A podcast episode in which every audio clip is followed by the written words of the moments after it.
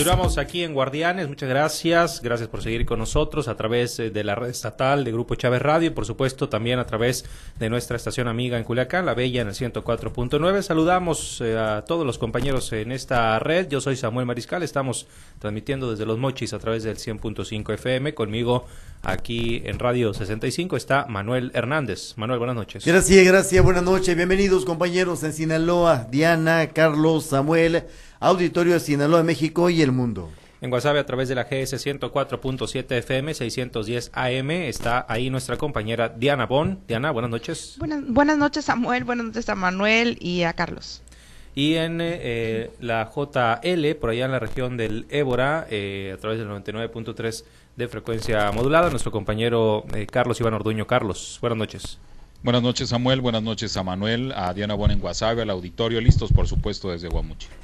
Bien, compañeros, pues bueno, plantearles eh, justamente este tema que me parece a mí bastante interesante, el tema del que ya hablaba hace unos momentos el diputado eh, Luis Javier de la Rocha, un eh, asunto bastante delicado que él está buscando impulsar ahí con sus desavenencias políticas. Dice que no ha recibido el apoyo suficiente desde quienes controlan el Congreso, pero él por la vía ciudadana, a través de una página web, está juntando firmas y todo se trata de combatir pues temas muy escabrosos, muy delicados, e incluso por ahí hasta tabúes, si se puede calificar así, pero que eh, aunque no se hable mucho de ello, sí sucede y lamentablemente sí pasa en el estado de Sinaloa.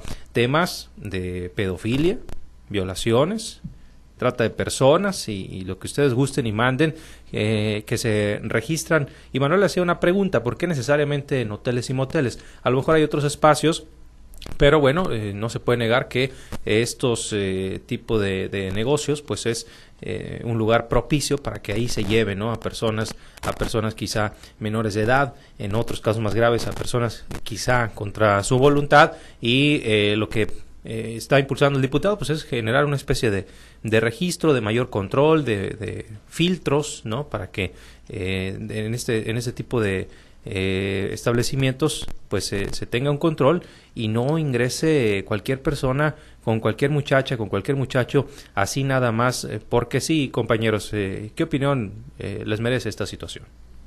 Pues a mí me parece muy adecuado porque, pues, la verdad es que como está la situación actualmente, eh, yo creo que esto sería un freno, ¿no? Pero sí eh, también eh, considero que pues deben de poner mucha atención en, en, los candados que le van a poner o que tiene esta iniciativa para que pues sí se, de, se de alguna manera se vigile que se esté cumpliendo con esas revisiones que, bueno serían por regla, ¿no? Sí, sí aquí también está el punto, el punto de si no se va a afectar o si no se va a atentar contra las economías de este tipo de negocios, los hoteles, los moteles, eh, Manuel, que pues eh, eh, tienen obviamente sus, su función ¿no? en, la, en, el tema comercial, pero pues de repente también son mal utilizados para este tipo de prácticas. Bueno, yo, yo lo veo muy, muy, a ver, muy complejo el tema, demasiado complejo. De entrada la iniciativa, la base de la iniciativa es buena algo vio el diputado, algo le llegó eh, a sus manos para meter una iniciativa de este tamaño, de esta magnitud, eh, que está vinculando a hoteles y moteles del estado de Sinaloa. Lo veo demasiado, demasiado complejo porque eh, estamos ya de entrada estigmatizando un área económica que son los hoteles y moteles, y deduciendo que en estos establecimientos se está llevando al cabo la práctica eh, del esnable nociva, eh, sexual o de abuso eh, de menores de edad, de niños, niñas y adolescentes o prepúberes, podría ser, que ya entra en el tema de la pedofilia, que es la atracción, atracción sexual hacia menores y lo que sería peor la pederastia, que ya sería la consumación sexual con menores de edad. Uno, estigmatizando terriblemente a hoteles y moteles eh, y lo decía el diputado no a ver me he sentado con ellos necesito de su de su eh, de su eh, venia para llevar al cabo una, una iniciativa de esta magnitud. Sin embargo pues hay familias enteras que ocupan este tipo de, de lugares para descansar de paso de una ciudad a otra de paso de un estado a otro o de viaje, es decir, sería muy complejo, muy molesto eh, sentirse revisados por parte de empleados de hoteles y moteles. Y me suena un poco, Carlos, no sé si coincidas conmigo, Samuel y Diana, al tema de la, de la telefonía celular y el padrón que se quería levantar. Eh, que, andarían volando tus Yo creo que no, no, no, se puede tapar el sol eh, con, un, dedo. Sí es cierto que, pues, eh, sería bastante incómodo para quienes acuden a los moteles, pues recibir una visita de una persona para revisar si hay o no hay. Pero también es cierto que hay muchas teorías al respecto sobre cámaras ocultas en moteles. También hay, es cierto que hay muchas, este, mucha, eh, han sido también objeto de de delincuentes, se ha, habido este, muchos casos de secuestros express que se realizan y que van y se van a los moteles y ahí las encierran y ahí se quedan. Y bueno, muchos casos de este tipo que si bien es cierto, no sería como estigmatizar porque se presta muchísimo, es, es más fácil cometer un delito en este tipo de establecimientos porque llegas, te metes y pues ahí te estás las 12 o las 8 o las 3 horas que, que se vaya a estar ahí para cometer el delito. Entonces, eh, no hay nadie que, que, eh, que revise, no hay este alguien que diga, bueno, se va a registrar, entró sutanito y entró manganito, o sea, no hay un control absolutamente de nada. A, ver, pero, a ver, creo los, que los hoteles, este, Carlos, los hoteles, eh, sí es, sí es, se facilita para la para que se cometa algún tipo de delito en este tipo de lugares. Ah, Pero sí es cierto a mí que es muy incómodo y que sí se podía afectar. Este a ver, yo escuché, yo escuché que lo que dijo él es cuando vayan, eh, cuando vaya un menor de edad, ¿no? no es en general. Pero, ah, pero vas a tener que pedirle la identificación para saber. Regularmente no, cuando van a por eso, pues entonces no se van a dar cuenta. Pero a lo que yo voy es a que a mí, a mí no me importa si les afecta o no les afecta económicamente y lo voy a decir porque es porque se está cometiendo un delito. Entonces, claro que está bien que se haga este tipo de revisiones. Es que no se si no, es, no, lo que pasa, Manuel, es que están, si, si por ejemplo, eh, van o no van, pues si no van a ir porque los van a revisar, pues qué bueno. Pero la gente que, que va, si van adultos, no los van a revisar. Lo único que van a estar pendientes es si entran menores por eso yo decía, ah, ese es el detalle. Por eso. ¿Cómo vas a detectar a un menor dentro de un coche? Apenas revisándolo, metiéndote más casi al carro. Porque lo pueden esconder, ¿no? Exacto, casi al carro te, te, vas a meter. Bueno, es que sí, por eso decía yo al inicio que tienen que ver de qué manera y revisar que en realidad se esté cumpliendo con esa normativa. no pueden violar la privacidad, no es que no, no, pueden violar la privacidad de, de una pareja que va o de las personas que vayan, pero sí, si va un menor, yo creo que es responsabilidad de ellos al menos preguntar de alguna manera. Si les dicen que no, y si se comete el delito, pues ya tienen por lo menos un registro. Hay dos vertientes muy interesantes. Los hoteles sí llevan registro de huéspedes. Pero ahí es diferente. bueno, pero en la, iniciativa se contempla, Diana. Hoteles y moteles. Eh, eh, los hoteles sí llevan registro. Los moteles es más complejo y más difícil porque la hotelería, los hoteles, eh, Carlos, Diana y Samuel, auditorio, eh, tienen inclusive convenios de colaboración con autoridades en materia de seguridad pública para dar a conocer, eh, claro, no, porque son convenios de colaboración estrictamente de cumplimiento, dar a conocer quién entra y quién sale a los hoteles por cuestiones de seguridad. Y esto yo, yo recuerdo que me lo platicó a mí un comandante de, de policía, de la desaparecida Policía eh, Judicial Federal, para efectos de detectar presencia eh, de personas eh, con alguna actividad fuera de la ley o bien de, detectar huéspedes que podrían estar vinculados con algún eh, oficio u orden de aprehensión, es decir, los hoteles sí tienen, los moteles sería más complicado. Sí, porque son funciones eh, diferentes, ¿no? Bueno, en el eh, caso del motel, obviamente se prioriza bastante lo que es la privacidad, ¿no? Y es uno de los puntos importantes por los cuales la gente acude a estos espacios, por lo que en ese sentido sí sería bastante incómodo que vas ahí al motel y te empiezan a pedir identificaciones y te empiezan a preguntar quién eh, va contigo, para qué van o, te empiezan a cuestionar. Sin embargo, yo coincido con Diana en el sentido de que algo se tiene que hacer, ¿no? Porque aunque a lo mejor no nos enteramos, pues debe haber casos. Lo decía, yo lo, yo lo entrevisté a mediodía al diputado y en esa entrevista me decía eh, literalmente que donde te pares en eh, los hoteles o moteles de Mazatlán, sobre todo, este, no, no decimos que no se pueda presentar en otras partes del estado, pero él hacía referencia a Mazatlán, eh, te encuentras con, y así lo decía él, viejos cochinos, así decía, que después de repente llevan muchachitas, muchachitos, que a legua se nota, pueden ser menores de edad y pues ingresan eh, con toda libertad y no hay absolutamente eh, nada que regule esta situación. Veto a saber pues, si a lo mejor el menor de edad va eh, por voluntad propia, pero de todos modos, al ser menor de edad, pues la ley tiene ciertas atenuantes ahí que, que quizás sea prudente revisar, ¿no?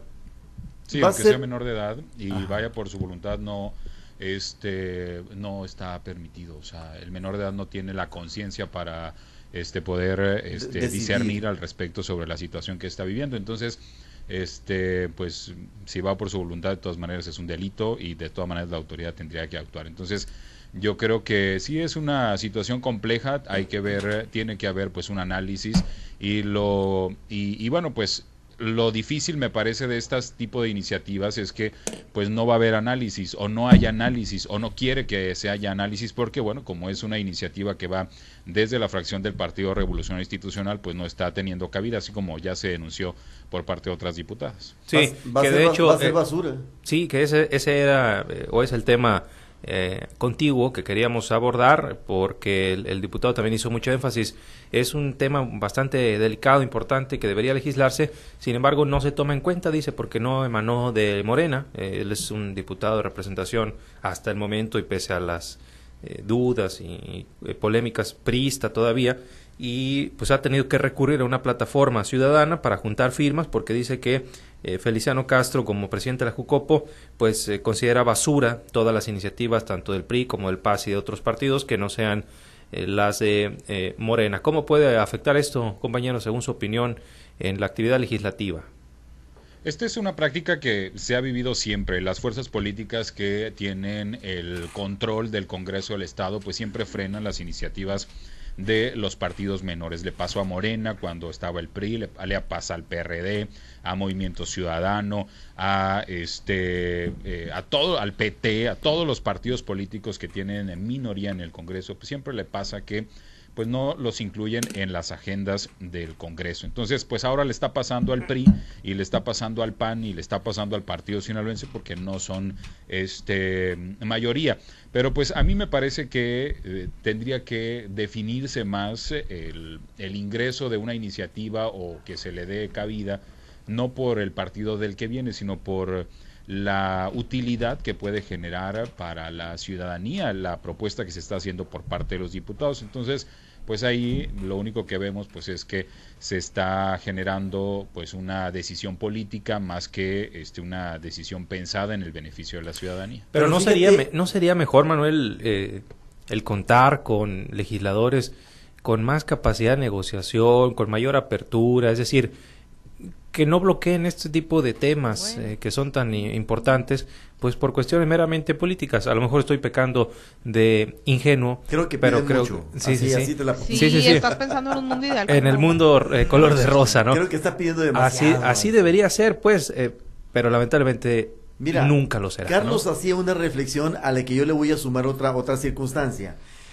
Sí es cierto, le pasa a los partidos minoritarios, pero jamás se había visto que el coordinador de una de las comisiones eh, más importantes. La más. La más importante, la Junta de Coordinación Política, su nombre lo indica, de la armonía política legislativa, dijera que lo que los otros producen es basura legislativa. Es decir, eh, estás ahí eh, empleando un término desdeñoso para cualquier diputado, así sea uno solo, que pesa lo mismo en el Congreso de las en materia de votos que no en el peso grupal como fracción parlamentaria, pero que te debe de merecer el respeto como presidente de una junta de coordinación política o cualquiera que ésta sea, ¿no? La, la, la, la, la comisión que tú tengas bajo tu responsabilidad. Si es cierto, se aplica la, el ajuste legislativo, como se aplican, y lo hablo de ajusticiamiento en ese sentido, pero jamás había escuchado yo que se dijera que un diputado que está en el mismo recinto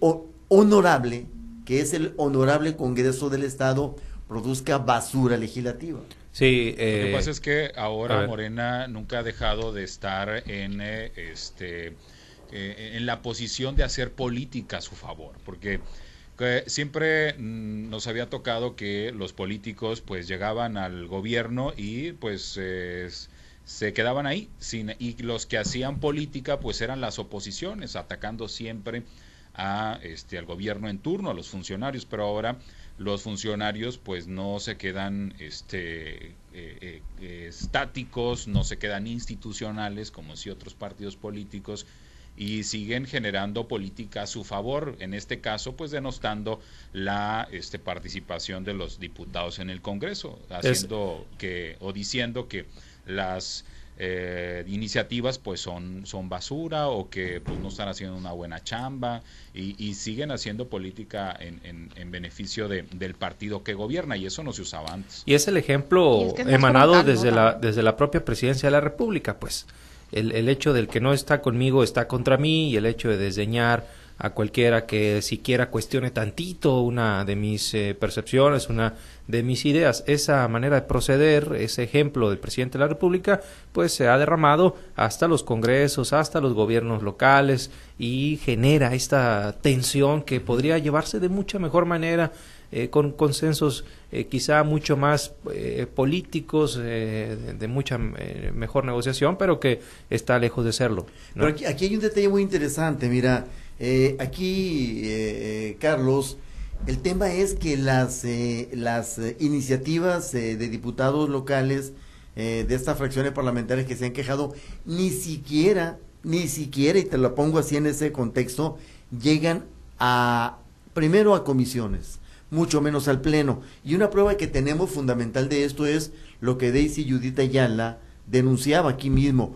Sus iniciativas están la mayoría en la oficialidad de partes del Congreso del Estado y ya no pasaron otra aduana, ni a comisiones llegaron siquiera. ¿Y sabes cuál es el problema? ¿Cuáles son las iniciativas de los diputados de Morena? ¿O han, bueno, pero en el, caso de en el caso de Daisy Si no van a dejar a los demás partidos que propongan, pues propongan ustedes, ¿no? Sí, eh, pero en el caso de Daisy Judith, bueno, igual se fue a, se fue a Morena, ¿no? Ella lo que acusaba era que su partido no la respaldaba. Ni el Congreso, ni el pues Congreso recibía el Pleno, ni comisiones ni el Pleno recibían las iniciativas, Diana. Pues sí, pero ahí ella tampoco tenía el respaldo ahí fue de su un problema propio partido. Interno, claro, ayer, un problema interno que ella resolvió dejando el partido y cambiándose a Morena. Yo creo que ahí es, es diferente a lo que sucede actualmente, porque yo creo que es una política más frontal que no es que esté totalmente de acuerdo con ella porque se me hace que polariza más, pero sí. pero sí yo creo que es un otro tipo de política que se está haciendo en estos momentos y que antes se hacía por debajo del agua y el, y el golpe te lo daban por la espalda. Pero tampoco, pues en el caso específico de Daisy Judith, ahí sí fue diferente. Y hay un detalle también muy, muy, muy puntual en ese, en ese sentido, ¿no? Eh, lo que se está generando a nivel sociedad. Lo que se está hablando ya del Congreso del Estado de Sinaloa a nivel sociedad, eh, porque eh, está cooptado el Congreso del Estado en un solo tema, el tema que lo ha traído desde marzo, febrero, marzo, el tema de, principios de año. Sí, de la ley de educación superior y la aplicabilidad de esa ley de educación superior que, que dividió totalmente al, al Congreso del Estado de Sinaloa y en ese sentido, ¿dónde quedaron o en, en dónde está la agenda legislativa de impacto social masivo, Samuel, Carlos, Diana? Sí, eh, eh, por ahí han sacado ¿no? algunos temas en comisiones, eh, este, pero, pero todo se ha enfocado absolutamente ¿no? en la cuestión del conflicto contra la UAS ¿no? y la ley de educación superior. vamos a conclusiones, compañeros, nueve de la noche, cuatro minutos. empezamos contigo, Carlos, te escuchamos, cualquiera de los temas. Yo creo que este asunto de las iniciativas tiene que em, pues pasar al siguiente nivel. Yo creo que la política en el Congreso tiene que verse, sí, seguramente porque no se puede evitar con el tema político, pero siempre valorando la utilidad que se puede generar con una iniciativa que presente, no solamente la, los eh, partidos mayoritarios, sino también eh, los partidos que tienen menos diputados. Y yo creo que con base en eso, pues eh, generar pues los reglamentos y las leyes que se requieren para que pues casos como los de las violaciones, los de la pedofilia y pues la trata de personas pues se elimine. Y bueno pues iniciativas como esta pues tendrían que ser analizadas para ver la viabilidad pero pues ni siquiera eso eh, se, se, pretende hacer en el Congreso del Estado. Entonces yo creo que sí este hay que pues ver las iniciativas más por la utilidad social que por el tinte político. Eso sería lo ideal no pero eh, ya vemos que están muy complicadas las condiciones políticas. Diana, te escuchamos con tus conclusiones. Bueno, yo en el tema de los moteles y hoteles, esta iniciativa que, que se trae, pues yo creo que está bien, nada más que hay que puntualizar y hay que estructurarla muy bien porque eh, la realidad es que sí es un problema eh, social, no específicamente, no estamos diciendo específicamente que pase en todos los moteles o en todos los hoteles, pero sí debe, sí han ocurrido ciertas situaciones que pues dejan el entrever que algo está ocurriendo y que se está haciendo caso omiso a eso. Entonces yo creo que sí se tiene que reglamentar, pero también cuidando la privacidad de, de la gente. Yo voy a ser más eh, pesimista en el sentido legislativo. Veo un año complejo para que florezcan, para que salgan adelante iniciativas que, que muevan la oposición en el Congreso del Estado de Sinaloa. No va a ser posible que se mueva otro tema ya en el Congreso del Estado porque parece que hay una directriz desde arribota, desde las mañaneras hasta abajote, en el sentido de que tírenle a todo lo que fue y es la oposición. Sí, no. es año electoral regularmente. Exactamente, en, el año electoral, pues no hay iniciativas sí, y, y, prueba de ello es el, el, el, mensajote de por allá de, de donde anduvo hoy el Ejecutivo Estatal, ¿no? Sí, sí, sí. Sí, ya, ya, ya prácticamente en cada oportunidad del Ejecutivo Estatal, como le llamamos el gobernador, pues eh, le suelta un, un, golpecito a, al pasado, ¿no? A, a los gobiernos del PRI o del, o del PAN no desaprovecha y mira que nos ha tocado. Pero no el buen Quirino. Varios. Es el buen Quirino. Ah, no. Eh. Ya es la no, se va, de, se, va de Maloba de Maloba para atrás, ¿no? sí, de Maloba para atrás. El otro es el buen Quirino. Eh, no, y, oye, pero si me voy más para arriba, mi querido Carlos, es el licenciado Peña. Sí, sí, sí. Y, el buen Quirino aquí. Así que, no, está, está, muy marcado ese asunto y, al calor de, del tema eh, electoral se va a ir poniendo todavía más, más drástico. Lo lamentable aquí es que, sobre todo para la sociedad, pues eh, ya los temas de atención a la ciudadanía, los temas en el caso de los congresos de legislaciones, en el caso de los gobiernos de enfoque ¿no? en los temas sociales, quedan muy de lado. Todo, absolutamente todo, se convierte en cuestiones electorales y en cuestiones políticas, como ya lo estamos viendo en el Congreso local con esta especie de bloqueo que están eh, denunciando eh, en el tema eh, los diputados de otros de otras fuerzas ahí en el, en el Congreso local. Compañeros, nos despedimos. Muchas gracias a todos y nos escuchamos mañana. Buenas noches. Buenas, noches. Descansen. Regresamos a los espacios locales de Guardianes.